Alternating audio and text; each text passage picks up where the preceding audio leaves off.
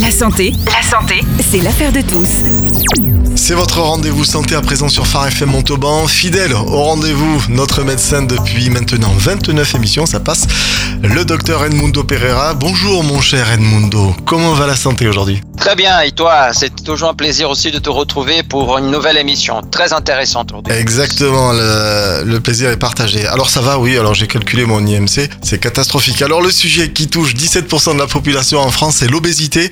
Mais aujourd'hui, nous allons parler d'une pratique de plus en plus fréquente, c'est la chirurgie de l'obésité. Ton invité, le docteur Julie Francoil, chirurgien digestif au centre hospitalier de Montauban. Bonjour docteur. Bonjour, bonjour à tous. Docteur Francoil Edmundo, l'antenne est à vous. Nous vous écoutons. Ok, merci beaucoup Julie de ta présence. Mais avant d'attaquer les questions, et il y en a beaucoup, est-ce que tu peux te présenter s'il te plaît? Oui, donc bonjour à tous, merci de m'avoir invité. Je suis le docteur euh, Francoil, je travaille depuis euh, bientôt 4 ans à l'hôpital de Montauban et je suis euh, chirurgien digestif où je pratique toutes les interventions de la chirurgie digestive, mais je suis plus spécifiquement spécialisée en chirurgie de l'obésité ou dite également euh, chirurgie euh, bariatrique, que je suis actuellement en train de monter euh, sur l'hôpital, puisque les premiers patients vont arriver à la consultation très prochainement. Parfait. Et on va effectivement commencer à attaquer cette émission parce qu'il y a pas mal de questions. La première question,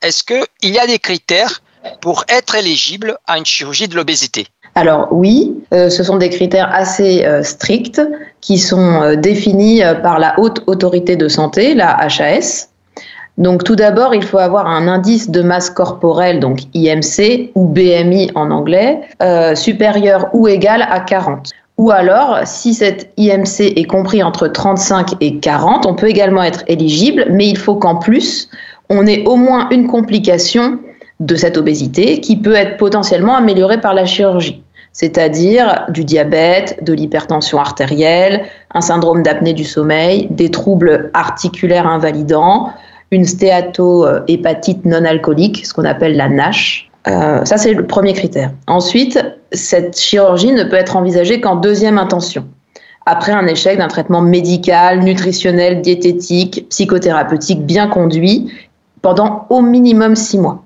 Ensuite, il faut que les patients, malgré ce suivi initial de six mois, n'aient pas perdu de poids de manière assez euh, significative ou maintenu une perte de poids suffisamment longtemps. Donc ça, c'était le troisième critère. Quatrième critère, il faut que notre risque opératoire soit acceptable, qu'on n'ait pas de contre-indication à la chirurgie et à l'anesthésie générale. Il faut bien entendu que les patients euh, aient reçu une information au préalable, qu'elle soit claire, qu'elle soit associée à une évaluation rigoureuse et intégrée dans une prise en charge multidisciplinaire d'au moins 6-12 mois préopératoire avant d'être opéré. Et enfin, il faut bien sûr que les patients ont bien compris et accepté la nécessité d'un suivi médical et chirurgical à long terme. Alors ça, c'est ce qui est dit par la haute autorité de santé, mais moi, j'irai plus loin, c'est à vie. Est-ce que tu peux aussi nous décrire quels sont les types d'interventions chirurgicales qui peuvent être proposées aux patients? Oui, alors il y a beaucoup d'interventions chirurgicales qui ont été réalisées depuis euh, que la chirurgie bariatrique est née, parce que maintenant, ça fait plus de 30 ans qu'on pratique ces interventions. Donc avec euh, les années, euh, certaines ont été abandonnées. Maintenant, actuellement, ce qui persiste et prédomine, on va dire qu'il y a deux interventions majeures. La première, c'est la sleeve gastrectomie, sleeve gastrectomie, et la deuxième, c'est le bypass gastrique en Y. Les autres interventions, donc il faut citer quand même l'anneau gastrique, qui est une procédure de plus en plus abandonnée et euh, on en pose actuellement euh, quasiment plus. Et après, il y a des techniques un peu plus récentes, un peu plus complexes, comme par exemple le, le SADI. Donc, euh, c'est une intervention qui mêle une sleeve avec une anastomose, donc une suture entre le petit intestin et la fin de l'estomac pour simplifier. Hein. Et euh, une autre intervention qui s'appelle la dérivation biliopancréatique, qui est une intervention très complexe à risque de carence importante, euh, mais qui peut également être pratiquée surtout dans des centres experts. Une autre intervention euh, que, que les auditeurs ont peut-être entendu, dont, dont les auditeurs ont peut-être entendu parler, c'est le bypass en oméga qui a été très longtemps plébiscité par les chirurgiens car plus facile à réaliser que le bypass en Y parce qu'il y a une couture digestive en moins. Mais euh, celui-ci a été interdit depuis septembre 2021 en raison des carences nutritionnelles importantes euh, dont il est responsable. Dans ces cas, on va parler un peu des deux types d'interventions les plus utilisées. Est-ce que tu peux expliquer un peu plus en détail euh, quel est le principe d'une sleeve gastrectomie? Oui, donc une sleeve gastrectomie, c'est l'intervention déjà actuellement qui est la plus pratiquée euh, pour la prise en charge de l'obésité. Sleeve, ça veut dire manchon. Donc en fait, euh, on va, cette chirurgie consiste à retirer deux tiers de l'estomac et à en faire un tube. Et cette procédure, elle est euh, restrictive uniquement. C'est-à-dire que d'un estomac euh, de grande taille, enfin de taille normale, on passe à un estomac qui est finalement un tube euh, qui est calibré sur une sonde qui fait 36 French. Donc on va sur une procédure qui va amener la perte de poids grâce à la restriction du contenu pour contenir les aliments. C'est un phénomène restrictif. Mais on a également remarqué que cette restriction permettait également d'entraîner des modifications hormonales au niveau des peptides intestinaux, euh, qui ça, ça a été vraiment bien montré dans le bypass et j'y reviendrai après. Mais la sleeve, malgré tout, entraîne également des modifications hormonales qui vont jouer sur euh, ben, la satiété. Comme on enlève cette grosse poche gastrique, la gréline, elle est sécrétée à ce niveau-là. C'est une hormone c'est d'ailleurs la seule hormone qui stimule l'appétit dans le corps. C'est donc une hormone orexigène. Donc comme on enlève deux tiers de l'estomac qui sécrète cette gréline, déjà, les gens vont avoir moins faim. D'autre part, comme on fait cette sleeve, ce manchon, le bol alimentaire va arriver beaucoup plus rapidement dans l'intestin et le fait que ça arrive beaucoup plus rapidement dans l'intestin va stimuler certains peptides de l'intestin peptides, hormones, qui vont agir sur le cerveau et sur le pancréas aussi. Euh, sur le cerveau d'une part pour réguler euh, la satiété et d'autre part sur le pancréas pour jouer aussi sur le diabète chez les patients diabétiques de type 2. Mais cet effet-là, lié aux hormones, est beaucoup plus flagrant avec le bypass gastrique, mais il existe quand même avec la sleeve gastrectomie. En revanche, avec le bypass gastrique, la gréline on ne sait pas exactement ce qui se passe parce que dans le bypass, là, on ne va pas enlever d'estomac. Tout reste en place. Donc j'en viens à décrire un peu comment fonctionne ce bypass, justement. Comme je le disais, à l'inverse de la sleeve gastrectomie, on n'enlève rien, c'est-à-dire qu'on garde tous ces organes, mais on va remodeler l'anatomie à l'intérieur. Et en remodelant l'anatomie, c'est comme ça que ça va euh, permettre la perte de poids. D'une part, on fait une toute petite poche gastrique qui va euh, recueillir les aliments. Il faut s'imaginer que l'estomac qui sort de l'œsophage, il va avoir même pas la taille d'un pot de yaourt, à peu près, même pas. Et on, le, on désolidarise cette petite poche de l'estomac natif. Et sur cette petite poche, on va venir coudre de l'intestin et cet intestin qui est cousu, en fait, c'est une anse alimentaire dans laquelle les aliments vont euh, passer donc de l'estomac dans cette anse. Et tout au long de cette anse qui fait 1,50 m, il n'y a pas d'apport de bile. Il n'y a donc pas d'absorption possible euh, des, nutriments. Et donc, on est sur un phénomène là malabsorptif qui va permettre la perte de poids. Ensuite, on, on va raccorder les morceaux et il y aura une dernière, euh, il y aura l'intestin ensuite qui va venir se raccorder avec l'anse commune et une l'anse biliaire et ensuite donc les nutriments pourront être réabsorbés à la fin du circuit. Mais on a pendant 1m50 une absence d'absorption, donc on crée un phénomène mal absorptif. C'est comme ça qu'on perd du poids. Mais également comme on fait la petite poche, bah, on a un phénomène restrictif aussi. On additionne deux phénomènes dans le bypass la petite poche restriction et cette anse alimentaire d'un mètre cinquante où il n'y a pas d'absorption, et donc on crée un phénomène malabsorptif.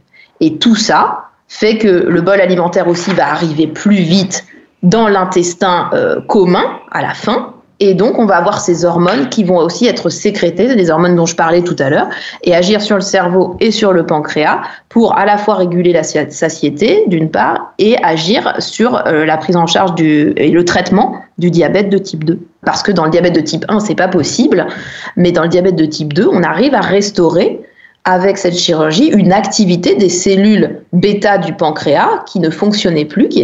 et grâce à cette chirurgie, on les stimule avec le peptide et ça permet d'améliorer le diabète, voire même pour certains patients de le guérir. Ok, simplement pour apporter une petite précision, parce que je regardais sur Internet, hein, parce que moi je ne me rappelais pas non plus, c'est simplement 35 French, ça fait environ 1,17 cm, simplement pour nos auditeurs, là, pour qu'ils puissent avoir une idée.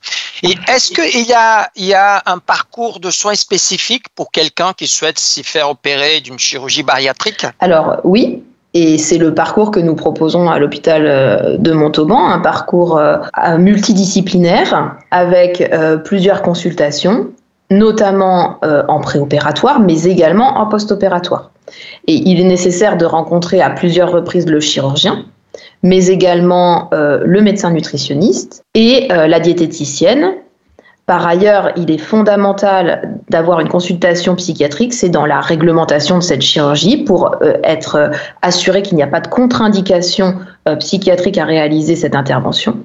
Le psychiatre peut donc interdire le geste ou l'autoriser, mais demander à ce qu'il y ait un suivi psychologique pré ou post-opératoire. Ce parcours va être jalonné d'un bilan Déjà, on fait tout un bilan euh, de la maladie, de l'obésité, euh, pour savoir un peu dans quel état général sont les patients. Et on fait également un bilan morphologique euh, avec une échographie hépatique pour savoir si le foie est trop atteint par la stéatohépatite dont je parlais au début. on recherche également des calculs vésiculaires. On fait également une fibroscopie, donc tout un bilan paraclinique complet. À cela s'ajoute euh, l'éducation thérapeutique qui me semble être le point euh, vraiment fondamental de la prise en charge, parce qu'on ne peut arriver euh, à une prise en charge efficace et durable sans que les patients aient vraiment compris qu'il il était fondamental de changer complètement son mode de vie, et ce, dès le préopératoire, à savoir oui, il va falloir modifier son alimentation, mais également introduire de l'activité physique. Et donc, au cours de ces séances d'éducation thérapeutique multidisciplinaires, où il y a une infirmière, euh, une diététicienne, un médecin nutritionniste, j'interviens également, il y a également une psychologue, et on fait des ateliers et ça permet euh, de pouvoir discuter euh, de la maladie, du vécu de la maladie et euh, nous prévoyons, puisque actuellement ça n'est pas encore complètement mis en place sur l'hôpital, de faire aussi ces séances en post-opératoire pour accompagner aussi les patients. Et euh, ça ne peut pas fonctionner sans accompagnement et sans que euh, les patients aient vraiment compris qu'il y avait un changement radical à opérer et que ce changement devra être pérenne après l'intervention. Sinon, ça n'a aucun intérêt et clairement, euh, la perte de poids sera reprise rapidement. Et on voit effectivement que cette prise en charge est bien codifiée et effectivement il y a un parcours bien respecté avant de, se faire opérer. C'est vrai qu'on commence à recevoir, euh, on a ici euh, pas mal de questions et euh, des auditeurs. Et la première que je te pose, il y aura des questions chirurgicales, mais peut-être des questions aussi de diététique. Je poserai, tu me diras si tu, si tu es d'accord de répondre. Après, la première, c'est un auditeur, une auditrice qui dit après un anneau gastrique, je n'ai pas perdu suffisamment de poids. Qui dois-je faire? Ah, C'est une bonne question. Euh, effectivement, euh, déjà, il faut tout reprendre euh, à zéro, c'est-à-dire comprendre pourquoi ça n'a pas fonctionné. Et d'ailleurs, est-ce que vraiment ça n'a pas fonctionné? Parce que le résultat pour le patient est peut-être décevant, mais peut-être que pour nous, le résultat n'est pas si décevant que cela. Donc, il faut réintégrer le patient dans ce circuit multidisciplinaire, refaire le point, refaire des examens, des imageries pour voir euh, si l'anneau est bien en place. Euh, ça, voilà, ça peut être une fibroscopie, ça peut être une radio euh, en faisant boire du produit de contraste pour voir un peu comment l'anneau est positionné. Bon, et comprendre un petit peu quel est le vécu avec cet anneau et si on se rend compte que bon, bah, l'anneau n'était pas la bonne solution, euh, je simplifie, hein, mais euh, alors à ce moment-là, euh, on peut très bien envisager de le retirer et ensuite de refaire le parcours global multidisciplinaire pour envisager dans un second temps une deuxième intervention qui potentiellement serait peut-être plus efficace, mais ça nécessite d'intégrer à nouveau le parcours, de, de, faire toute la prise en charge. C'est pas euh, quelque chose, j'ai été opéré une fois, je vais donc être réopéré dans deux mois parce que ça n'a pas marché. Non, c'est vraiment très important de refaire le point et euh, d'avoir une prise en charge globale euh, pour que justement, cette fois, on mette toutes les chances de notre côté pour que ça fonctionne. Deuxième question, après un bypass gastrique, est-ce que je peux manger de tout? Alors euh, oui, et justement, les séances d'éducation thérapeutique, les séances euh, de, consultation diététique euh, individuelle sont là aussi pour aider les patients à savoir ce qu'ils vont pouvoir manger, comment ils vont pouvoir manger en manger de tout, globalement, on peut manger de tout. Après, ce qui change beaucoup, c'est les quantités, la fréquence, puisqu'effectivement, comme je disais, on a une petite poche gastrique, donc on va pas pouvoir, bien sûr, manger euh, un steak de 200 grammes en 10 minutes. C'est pas possible. Il faut accepter qu'il va falloir manger lentement, des petites bouchées, bien mâchées.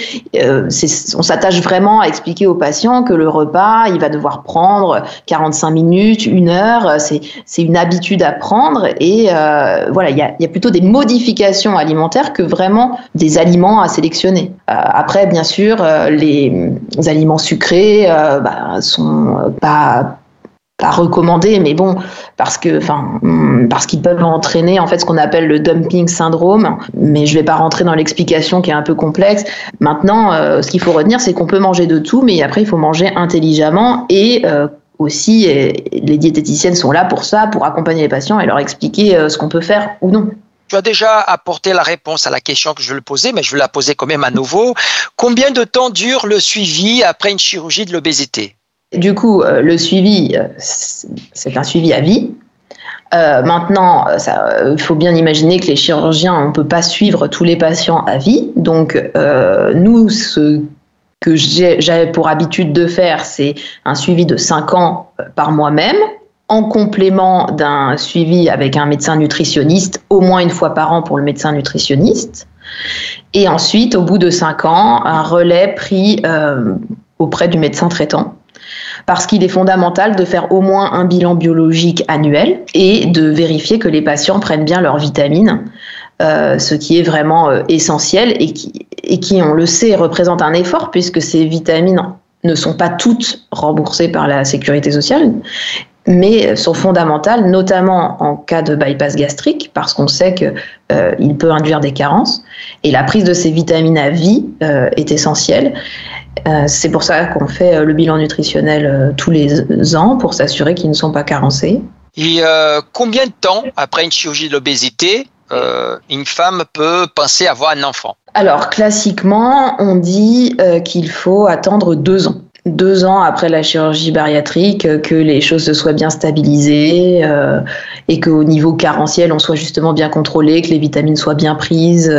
voilà. Ok, tu as parlé de l'histoire des vitamines, des carences alimentaires, qu'il faut faire une supplémentation par des médicaments. Mais est-ce qu'il y a des médicaments à ne pas prendre à ne pas prendre pardon, après une chirurgie de l'obésité c'est difficile d'être catégorique, euh, mais d'une manière générale, les anti-inflammatoires non stéroïdiens sont contre-indiqués euh, parce que ben, il y a des sutures euh, sur les intestins et on sait que ces, médicaments peuvent entraîner des ulcères.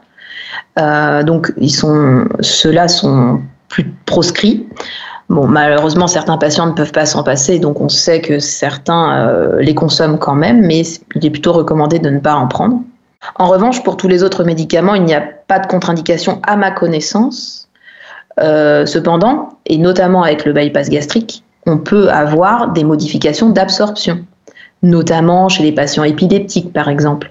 Euh, donc ça peut nécessiter euh, un suivi, une adaptation de posologie. Euh, c'est plus ça qu'il faut voir. Peut-être que on va devoir adapter les doses de traitement plus que supprimer des traitements. Dernière question, est-ce qu'on doit payer pour une chirurgie de l'obésité? Est-ce que la prise en charge par l'assurance maladie est faite complètement de ce type d'intervention? Tu as parlé effectivement des vitamines, qu'il y a quelques vitamines qui ne sont pas prises par la l'assurance maladie, mais en général, est-ce que le tout du traitement, le reste, est pris en charge par la sécurité sociale? Alors, au terme de tout ce parcours euh, préopératoire dont j'ai parlé, on fait une réunion pluridisciplinaire avec tous les acteurs de la prise en charge préopératoire des patients. Et au terme de cette réunion, on valide ou non l'indication chirurgicale. Et à partir de là, on fait une demande d'entente préalable auprès de la sécurité sociale.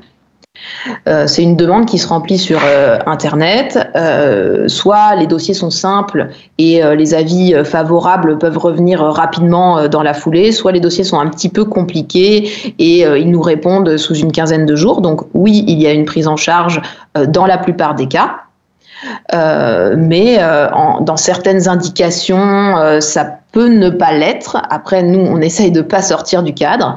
Après, bien sûr, euh, lorsque la chirurgie bariatrique est pratiquée dans les établissements privés, il peut bien évidemment y avoir des dépassements d'honoraires, euh, ce qui n'est pas le cas à l'hôpital public.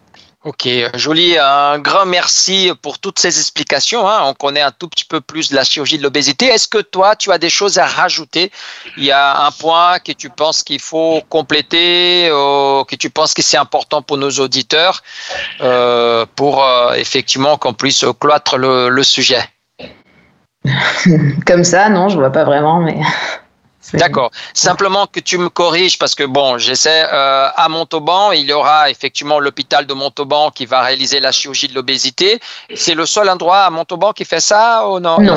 Non, euh, la chirurgie de l'obésité est pratiquée depuis euh, de nombreuses années déjà à la clinique Boyer à Montauban. D'accord, parfait. Bon, un grand merci.